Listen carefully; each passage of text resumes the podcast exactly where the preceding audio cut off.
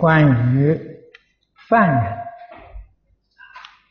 想必是判处死刑的这个犯人，他在临终之前啊，将其有价值的器官出卖，得到一笔钱留给家人，而这些器官可用于有些需要的。活着的人啊，有居士想做这样的事情，而这样做的行为是否应该？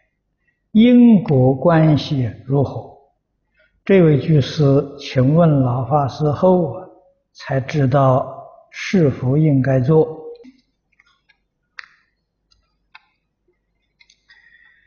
这个事情啊。很难讲啊！啊，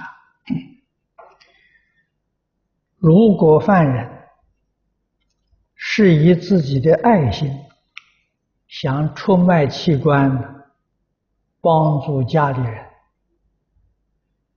这个心是善心，啊，是值得赞叹的，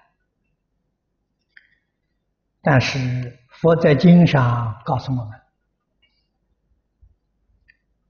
人在命终之后，一般讲呢，神识大概都在八个小时以后才会离开身体。神识离开身体之后。这个身体是纯粹属于物质啊，他不知道痛痒的。如果神识没有离开啊，虽然是断气了，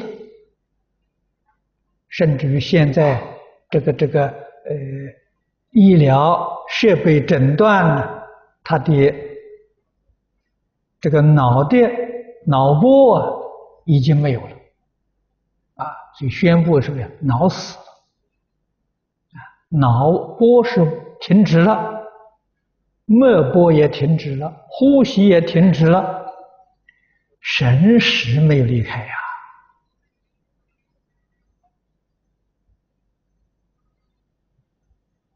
呀，啊，神识没有离开，他知道痛苦啊。你这个时候各界器官的时候，他会不会生？后悔的心会不会生嗔恚心？关键在此地了。如果在这个时候生嗔恚心，这个人一定堕恶道啊！啊，六道里头往哪一道去？关键是最后的一个念头啊，所以。佛法里面对于啊诵经，我们净土法门里面讲的助念，这个关系很大啊。在助念，古大德教导我们，